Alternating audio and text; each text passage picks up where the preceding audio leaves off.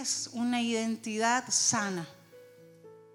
Porque esta nos va a llevar a definir muchas veces cómo nos conducimos, cómo nos comportamos, cuáles son las decisiones que tomamos. Por lo tanto, tener claridad de quién es nuestro Padre, de quién soy, de cuál es mi identidad real, es fundamental para crecer, para avanzar, para ser hijos maduros en la fe. El libro de Filipenses es un libro que fue escrito, ¿verdad?, a esta ciudad. Y era una ciudad donde principalmente vivían soldados romanos que estaban retirados, por lo tanto eran soldados muy patrióticos. Y para el apóstol Pablo fue difícil poder predicar el Evangelio ahí, ya que él venía a establecer que el nuevo rey de este mundo era nuestro Señor. Por lo tanto, se vio confrontado a persecución. Cuando el apóstol sale de ese lugar, sus seguidores, la gente que queda ahí sirviendo en la iglesia, predicando el Evangelio, tampoco fue fácil también se vio enfrentada, ¿verdad?, a persecuciones. Pero una de las bellas características que tiene esta iglesia es que siguieron sirviendo al Señor con fidelidad y con fervor. Esta carta es muy hermosa porque nos muestra, ¿verdad?, cómo una iglesia puede avanzar cómo una iglesia puede servir al Señor a pesar de las circunstancias que pueda enfrentar.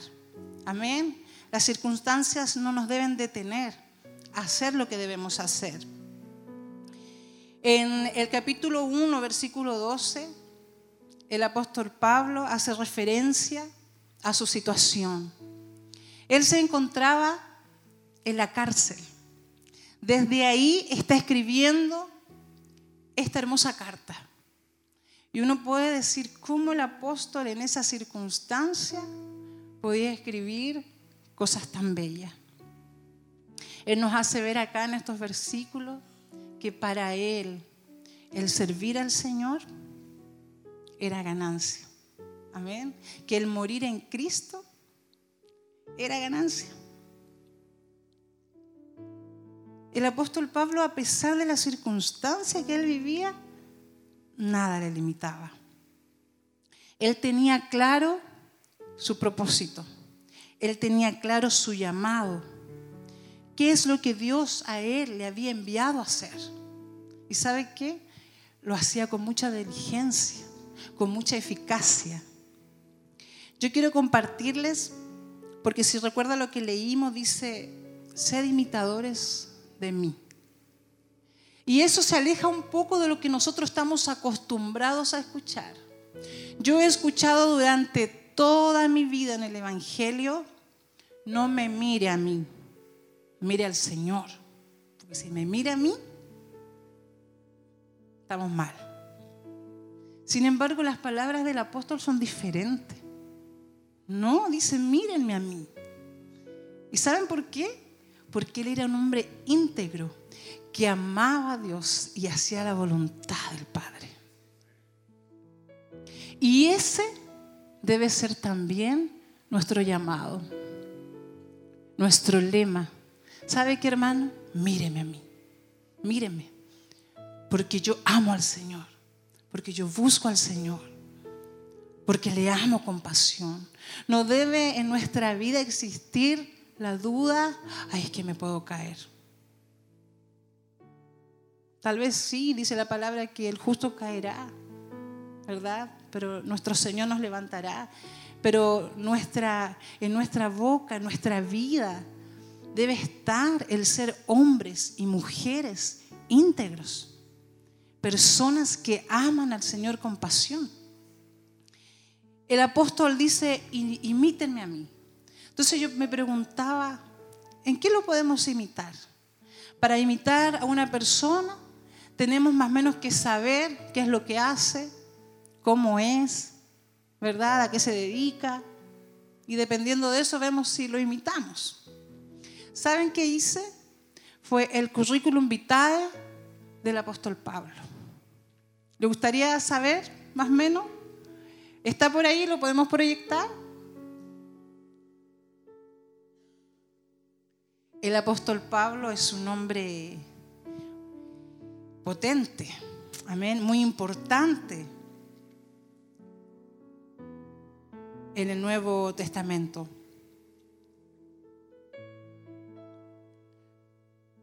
Es el archivo que dice currículum de Pablo. Bueno, le adelanto yo un poquito. Pablo nació más o menos en el año 5 después de Cristo. ¿Ya? Más o menos. En la ciudad de Tarso, su padre era fariseo, él también después lo fue. Ellos llevaban eh, la ley judía de manera muy estricta, era una de las cosas que lo caracterizaba. Su familia era muy pequeña, nunca se habla de su madre, solamente de su hermana, de su sobrino, que cuando él se convierte, ¿verdad? Lo intentan matar porque era este hombre judaizante que perseguía a los cristianos y luego se transforma en 180 grados y resulta que ahora predicaba del Cristo de los cristianos. Por lo tanto, los judíos querían eliminarlo y este sobrino va y da información confidencial a los soldados y lo logran salvar. Pertenecía a la tribu de Benjamín, aprendió a hacer tiendas y dice la palabra que estudió con Gamaliel. Por lo tanto, era un hombre que sabía de las escrituras y las cumplía en su totalidad. Pues dice que estuvo presente en el martirio de Esteban. Fue parte de eso, de esa persecución. Y era uno de los principales seguidores de los cristianos. Y luego, más menos en el año 35, se convierte al cristianismo. Estamos hablando más o menos a los 31 años de edad. Y comienza la vida de Pablo, parece que el archivo no va. ¿No? ¿No va? Ya, perfecto. Yo quería eh, que usted lo viera porque es un currículum más o menos largo. Yo voy a ir, lo voy a leer muy cortito para no darles, ¿verdad?, a lo mejor la lata. Pero, ¿sabe qué? Yo creo que es importante poder eh, analizar todo lo que Él hacía, para que valoremos lo que nos toca hacer hoy, ¿ya? Y veamos la diferencia. Dice, eh, en el año 35 entonces, después que se convierte, viaja a Arabia, está dos semanas en Jerusalén, luego comienza el ministerio en Siria y Cilicia, ahí está aproximadamente 10 años, luego 14 años después que él se convierte, recién, ¿verdad? Comienza su ministerio como de manera popular, digamos, y dice que llega a Antioquía de Siria, viaja por la hambruna, después comienza su primer viaje misionero y su trabajo es en Chipre, Salamina, Pafos, se convierte un eh, su nombre fue cambiado, visitó Perge, en ese instante Juan Marcos lo abandona, predicó en Antioquía, en Iconio, Listra, en ese lugar fue apiedrado, luego va a Derbe, la última ciudad visitada en ese tercer viaje, en ese mismo periodo escribe Gálatas, en Antioquía de Siria, luego va al concilio de Jerusalén, donde estaba todo el conflicto del tema de la circuncisión, luego comienza su segundo viaje misionero en el año 50-52, va a Siria, Cilicia, Listra, Frigia, Galicia, Filipos, Lidia, es encarcelado, luego ahí eh, comienza la iglesia de Tesalonicense, Uf, es un currículum, hermanos, que ni le explico viajaba, iba, venía, escribía. ¿Y sabe cómo lo hacía? No como hoy, que tenemos aviones, que tenemos vehículos súper cómodos, con aire acondicionado, que tenemos carreteras y autopistas maravillosas. En esa época se servía al Señor de una manera muy distinta. Las calles eran de tierra, a lo mejor viajaban con animales, ¿verdad? En barcos, en barzas. Estos viajes demoraban años. Estaban expuestos al frío, estaba expuesto al hambre, estaba expuesto a la persecución. Fue golpeado, fue encarcelado. Pablo nos dice, ser imitadores de mí. ¿Sabe qué me pasó a mí cuando yo analizaba toda su vida? Me daba tristeza. Porque lo que yo hago es tan poco en relación a lo que el apóstol hacía. Lo que yo hago es tan insignificante. Y aún así me quejo. Y aún así muchas veces lo hago mal. Hoy estamos en una época donde lo tenemos todo. Tenemos recursos, tenemos las comodidades, pero aún así a veces servimos tan mal a nuestro Señor. El apóstol Pablo yo creo que tenía tan en claro su llamado y su propósito. Ese encuentro que tuvo con Dios mismo fue tan potente que lo llevó a servir al Señor con pasión, con diligencia, con urgencia. Yo veo en el apóstol Pablo amor. Cuando veo su currículum yo veo amor, Veo amor, veo amor, veo negación, veo amor, amor por el Señor, amor por el prójimo, amor por la humanidad, al entender que era urgente, que debía de compartirles de la salvación. Veo negación negarse, negarse por hacer la voluntad del Padre.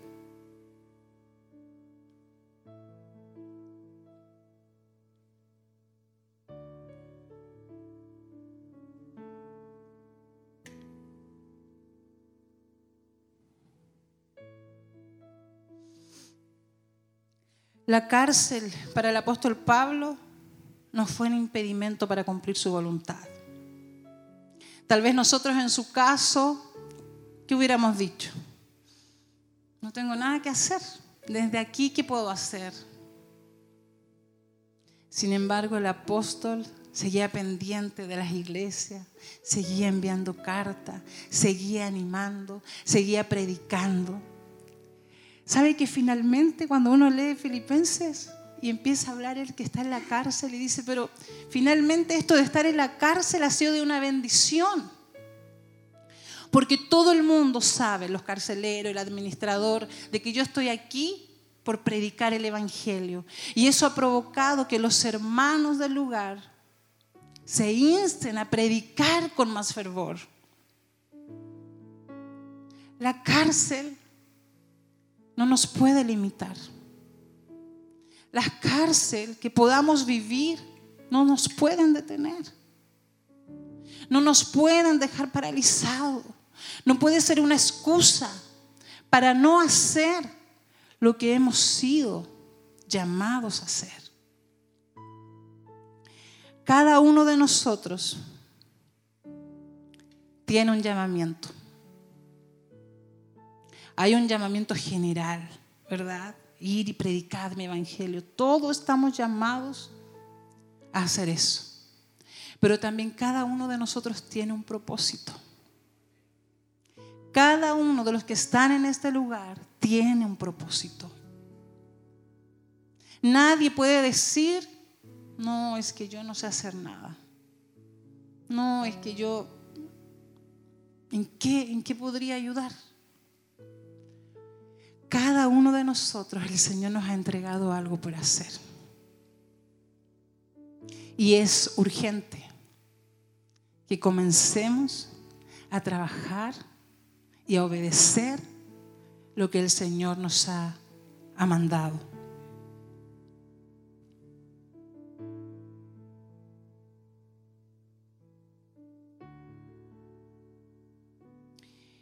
Pablo en ese lugar estaba esperando una respuesta. Estaba esperando ser liberado o estaba esperando la muerte. No era fácil su situación. ¿Estaba esperando ser libre o estaba esperando la muerte? Pero sabe que cualquiera de las dos circunstancias que se dieran, Pablo era feliz. ¿Sí?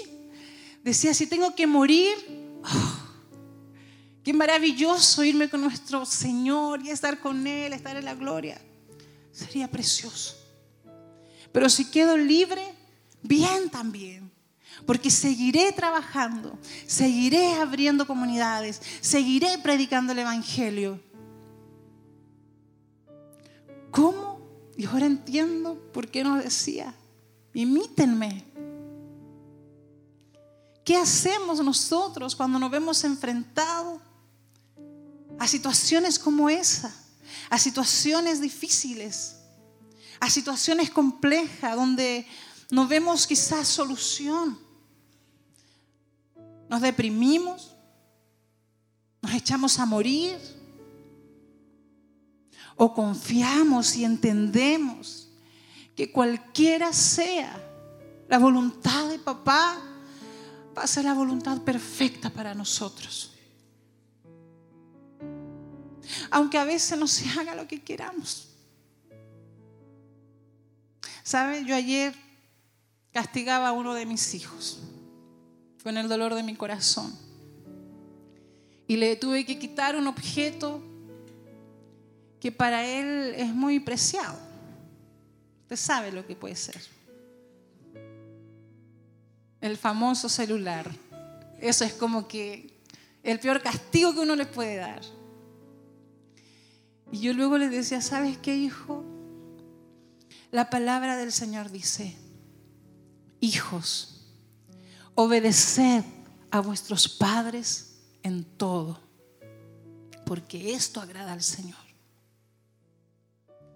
Claro, él es de los que cuando le gusta obedecer y le conviene obedece. Pero cuando algo no le gusta, es escándalo, es llanto y simplemente no lo hace. Entonces yo le dije, ¿cómo vas a tener que aprender a obedecer? Porque si tú no obedeces, el padre se pone triste. Y yo también me pongo triste. Pero es necesario obedecer. Y es necesario obedecer aún cuando sea algo difícil para nosotros. Yo decía, ¿por qué nos cuesta tanto obedecer? ¿Por qué nos cuesta tanto asumir que el Señor nos encomendó algo y que debemos hacerlo con diligencia? Y yo encontraba para esto dos respuestas. Por un lado decía, muchas veces nos falta preparación, ¿verdad? Nos falta quizás poder ser diligentes y si fuimos llamados para algo específico, prepararnos en esa área, para que cuando sea el tiempo lo hagamos bien. La palabra dice hacer todo bien, como para el Señor, ¿verdad? Todo debemos hacerlo con excelencia. Y a veces no tenemos las herramientas necesarias para ir y cumplir con el propósito, porque no nos hemos preparado. Amén. Como hijos del Señor es necesario prepararse, prepararse en la palabra, prepararse en aquella área que usted considera que ha sido llamado. Se dice que el apóstol Pablo, estos 10 años en que no se ve públicamente, lo más probable es que estuvo siendo preparado para todo lo que se le venía y todo lo que debía enfrentar. Por lo tanto, la preparación es importante. Y luego, uno de los segundas cosas que yo pensaba que tal vez es la que no nos permite asumir es el miedo. El miedo a decir, yo no soy capaz. No, yo no puedo. No, eso a mí me cuesta mucho. Yo no soy para eso. ¿Le ha pasado? ¿Le ha pasado el no hacer cosas porque tiene miedo? Porque le da vergüenza. Le cuento que cuando yo era chiquitita, alguna vez fui chiquitita, era tímida, tímida, tímida, tímida. Pero al nivel de timidez que yo salía con mi mamá de visita a algún lugar y yo me sentaba con ella. Todo el rato que durara la visita. Entonces las personas me decían, pero vaya a jugar al patio con los niños. Y no, yo me quedaba al lado de ella. Aproximadamente a los 8 o 9 años aprendí a tocar guitarra, banjo, esas cosas que uno aprende en las iglesias. Y a la mamá se le ocurrió la genial idea de formar un grupo musical. Entonces yo, con nueve años, tenía que tocar la guitarra y cantar. Luego estaba mi hermana, Marta. Yo tenía once y ahora tenía unos nueve. Después estaba Sarita, con unos siete. Y después estaba Aarón, con unos cuatro o cinco años. Y éramos los hermanitos Martínez, o las hermanitas Martínez. ¿Sabe usted lo que significaba para mí tomar esa guitarra y pararme adelante y cantar a una congregación donde eran 300 personas, 400 personas, de verdad que era un martirio. Era terrible. Pero yo analizo ahora y yo digo, la mamá fue sabia porque me impulsó, ¿verdad? Claro, en esa época tenía que hacerlo, no, no tenía opción pero me permitió ir enfrentándome contra mis miedos. Y así durante todo el proceso en que fui creciendo, siempre fue un tema. Siempre fue un tema hablar en público, siempre fue un tema poder expresar mis ideas. Me acuerdo que en una oportunidad cantando se me ocurrió saludar a la iglesia y dije algo que nadie entendió, porque claro, a mí me pasaba en el micrófono y todas las ideas se me confundían y no podía ser clara. Dios mío, y después todos me hacían burla o oh, peor. Pero la palabra dice que Él se hace fuerte en nuestra debilidad. ¿Hay algo que le cuesta a usted? Tengo algo que decirle. Es ahí donde el Señor le va a ocupar.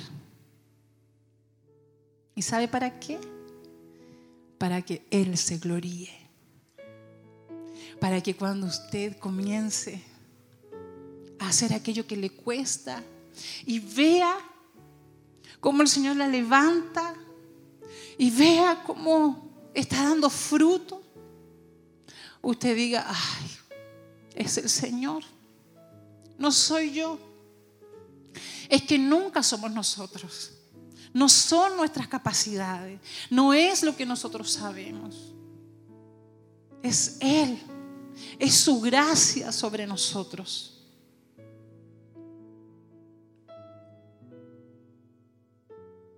Debemos enfrentarnos a nuestros miedos.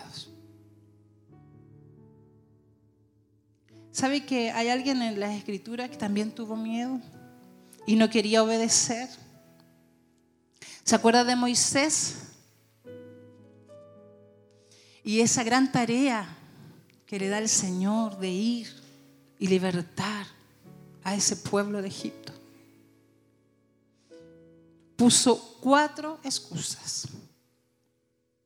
¿Quién soy yo para que vaya Faraón y saque de Egipto a los hijos de Israel. ¿Quién soy yo?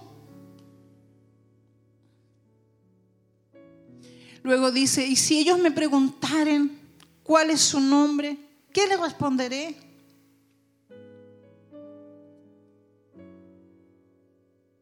Después dice, he aquí él, que ellos no me creerán ni oirán mi voz, porque dirán, no te ha aparecido Jehová.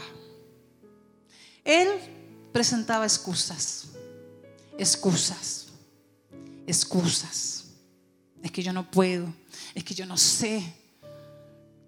Y la última excusa que puso fue, ay Señor, nunca he sido hombre de fácil palabra, ni antes ni después. Ni desde que tú hablas a tu siervo, porque soy tardo en el habla y torpe de lengua.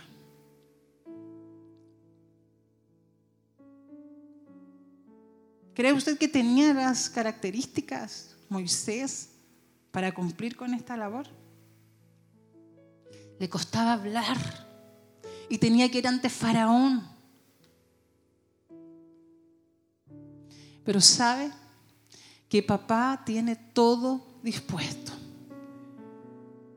Usted no tiene que preocuparse. Usted no debe preocuparse. Usted solo tiene que obedecer. Solo obedezca. Cuando el Señor le mande, obedezca. Y Él le respaldará. Amén.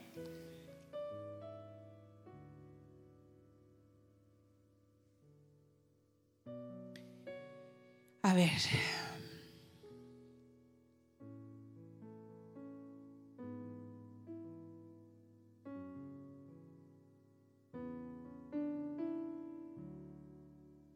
el apóstol Pablo hace mucha hincapié en ser modelos para otros. ¿Sabe por qué es tan importante crecer, madurar y llegar a la estatura de Cristo? Porque así como el pueblo de Israel se le pidió ser un pueblo que debía guardarse para que otros vieran lo que Dios iba a hacer con ellos y el modelo que Dios quería que también el resto de las naciones siguiera. Hoy en día somos nosotros los encargados. Su vida, mi vida, es la que refleja a Cristo afuera. Por lo tanto es importante, es urgente. Primero, que entendamos la importancia de crecer, la importancia de madurar, la importancia de ser hombres y mujeres íntegros para Dios. Y luego tener claro de que debemos, debemos ser diligentes con ese propósito que el Señor ha puesto en nuestros corazones.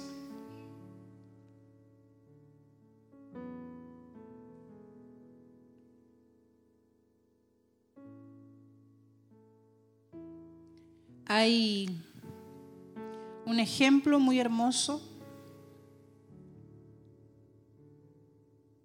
que vi una vez y me marcó, marcó mi vida.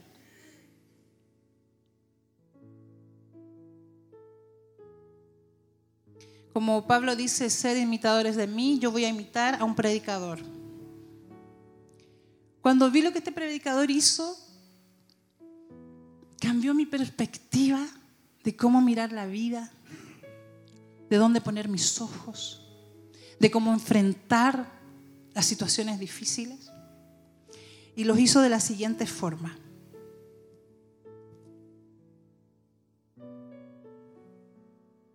¿Usted ve esta cinta? Imagínese una cuerda. Imagínese una cuerda que no tiene fin que es larga, larga, larga, larga. ¿Ve este trozo? ¿Ve que es de otro color? Bueno. Esta cinta representa nuestra vida. Este color verde es nuestra vida terrenal. Y el color negro, que es que no tiene fin,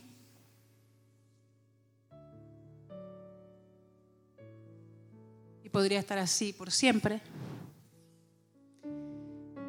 es nuestra vida eterna. Ahora la pregunta que yo hago,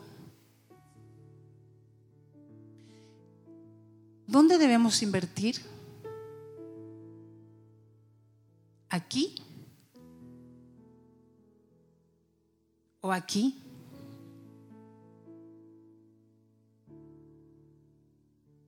¿Dónde está su corazón? ¿Dónde están sus prioridades?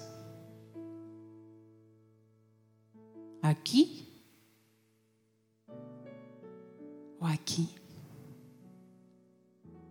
¿Cuáles son sus anhelos? ¿Cuáles son sus desafíos? ¿Cuáles son sus deseos? ¿Dónde invierte sus recursos? ¿Dónde invierte su tiempo? ¿Aquí o aquí? La palabra dice que la vida nuestra es como la flor del campo. En la mañana una flor del campo amanece hermosa, pero usted va por la tarde y está marchita. Somos vulnerables. Hoy estamos, mañana no. Por lo tanto, el cumplir nuestro propósito, el hacer lo que el Padre nos manda, tiene carácter de urgente. De urgente. No es cuando yo quiera. No es cuando yo pueda. Es ahora. Es ahora es cuando debemos obedecer. Es ahora cuando yo debo determinar comenzar a trabajar arduamente es lo que el Señor nos ha mandado. Póngase en pie.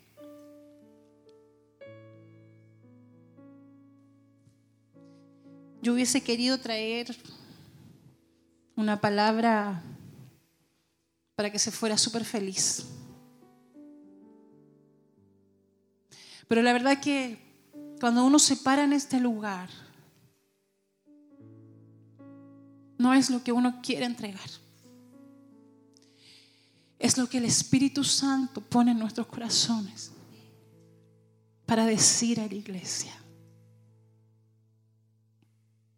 Hoy yo veo a muchos con su vista y su corazón puesto en lo terrenal, lejos de lo que el Padre anhela y lo que el Padre desea.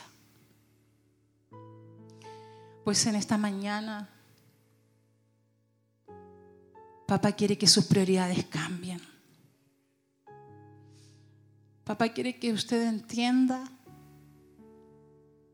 de que su llamado y su propósito es importante. Para la iglesia de Cristo es importante. Así como el enemigo afuera ocupa todas las estrategias que tiene para que cada vez hayan más perdidos, la iglesia debe ocupar todas las estrategias que tengamos para que muchos vengan al conocimiento de Cristo. Su trabajo es importante. A veces nos miramos tan en menos y decimos, es que lo que yo hago es tan poco. O lo que yo sé hacer es tan mínimo. Pero sabe que en el cuerpo de Cristo todo es importante. Todo. ¿Se ha dañado alguna vez usted la uña? ¿Ha tenido alguna vez en el pie una uña encarnada? Cuando creemos que la uña, ¿para qué sirve la uña? No tiene importancia, el corazón es importante, los pulmones son importantes, el estómago es importante, pero una uña que va a ser importante. Hasta que no se daña una uña. ¿Qué sentido tiene tener ceja? Dígame, pestaña. Pero todo es importante en el cuerpo. Todo es importante. Su llamado es importante. Su llamado es trascendental para la vida de otros. Por lo tanto, no lo miren menos.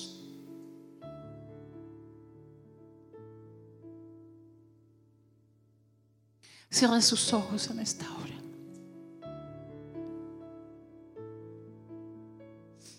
Y tenga una conversación con papá.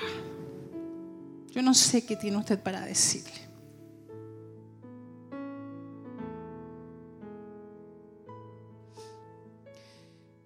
Si Él viniera hoy por usted, en este día,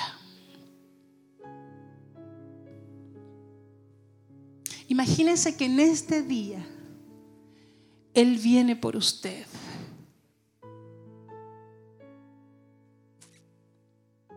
¿Qué tiene para decirle?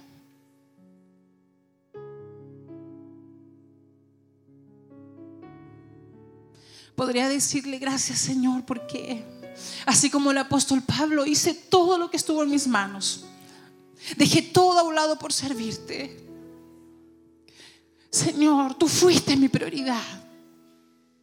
Señor, yo todos mis recursos los puse para que tu obra avanzara.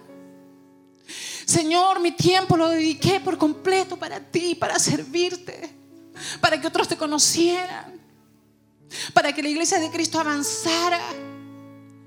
Podría decir, yo hice todo lo que estuvo en mis manos.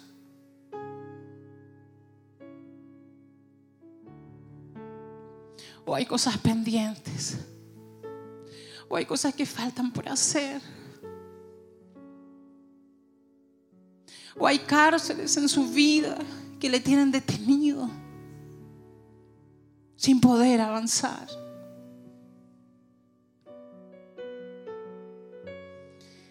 Pues hoy es el día para alinearse. Hoy es el día para alinearse. Y para entender que, que no somos nosotros. Que no somos nosotros. Que Él solo pide y demanda de nosotros obediencia. Obediencia obediencia. Señor, queremos obedecerte. Señor, queremos obedecerte. Nos determinamos a obedecerte, Señor, aunque eso nos cueste. Aunque eso sea difícil para nosotros. Aunque eso tenga que enfrentarnos nuestros miedos. Perdónanos, Señor. Perdónanos por hacer las cosas a nuestra manera. Perdónanos, Señor, por no alegrar tu corazón, por ser hijos desobedientes. Perdónanos por no entender la importancia de lo que tú has puesto en nuestras vidas. Señor, disponemos nuestro corazón en este día tomamos tu palabra en este día. La atesoramos en nuestro corazón y nos determinamos, Señor, a hacer cambios radicales, a hacer cambios profundos, Señor, a prepararnos, a levantarnos, a comenzar a actuar en lo que tú, Señor, nos has llamado. Oh Padre, gracias. Levante sus manos en esta obra y dígale gracias, Señor. Gracias por lo que tú nos entregas. Gracias por tu palabra. Tu palabra dice que tú hablas antes de tiempo, a tiempo y fuera de tiempo. Si hoy estamos vivos, si hoy estamos con vida, si hoy estamos en este lugar, Tú aún no estás hablando a tiempo. Aún nos estás hablando a tiempo, Señor. Aún tenemos vida. Aún tenemos salud por comenzar a obedecer y hacer, Señor, lo que tú nos has llamado. Oh Padre, gracias. Gracias te damos por tu palabra. Haznos sensible. Haznos hijos obedientes. Hijos que te amen y que te sirvan con pasión. Padre, muéstranos tu gloria. Padre, queremos encontrarnos contigo. Así como Pablo se encontró de una manera tan sobrenatural. Y lo que provocó en él fue un cambio radical en su vida. Así también nosotros, Señor, queremos cambios radicales en nuestra vida. Dejar a un lado, Señor, todo lo que llama nuestra atención.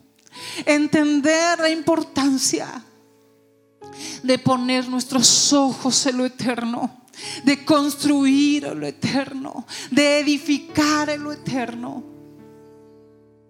Porque eso es lo que realmente importa. Oh Padre, te damos gloria, te damos honor y te damos gracia.